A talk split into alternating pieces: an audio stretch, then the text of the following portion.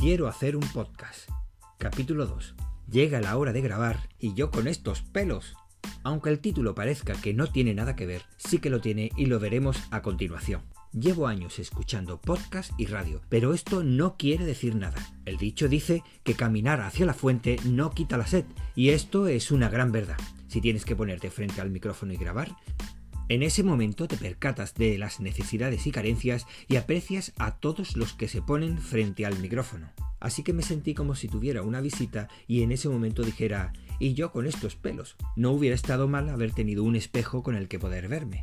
Como esto no es más que un trabajo de prueba y error, a raíz de los primeros intentos y mi desagrado sobre el resultado, busqué información y ayuda.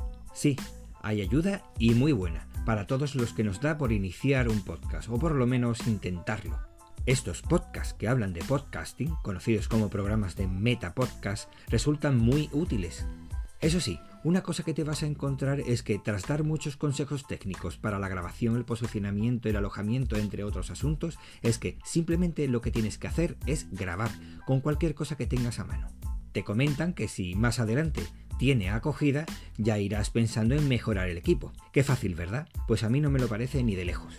De hecho, me puse a seguir los pasos para grabar con lo que tenía, y como suele pasar en esta vida, puedes estar delante de un problema, pero si te dicen que mires hacia un lado, miras allí, y no prestas atención al gorila que se te presenta entre los jugadores de baloncesto por mucho que éste te esté saludando. Seguro que muchos entenderán este ejemplo. Se supone que si sabes lo que quieres decir, ¿qué problema puede haber?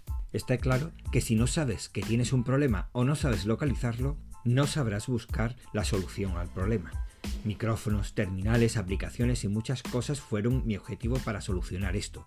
Tras pensarlo, estaba claro que el problema es que no puedes cantar una letra de una canción triste con una música animada, ni contar una historia de acción con un ritmo de narración lento, casi bostezando, y además terminas desesperando si repites muchas muletillas. Así que se hace necesario mirar la cadencia, la entonación, la dicción y con tu acento que no sea demasiado cerrado si quieres que te entiendan. Esto que los profesionales saben y que lo tienen tan interiorizado que les es completamente obvio y que para un aficionado recién llegado no lo es. De esto te das cuenta a base de probar y equivocarte. Eso sí, lograr que suene además suelto y fluido es un plus más complicado aún. Como puede verse, es una misión complicada que supone un trabajo extra con el que no contaba, pero que me está sirviendo mucho para conocerme y adentrarme más en estos asuntos. Me he llevado meses pensando y practicando, escribiendo y grabando hasta darme cuenta de ello.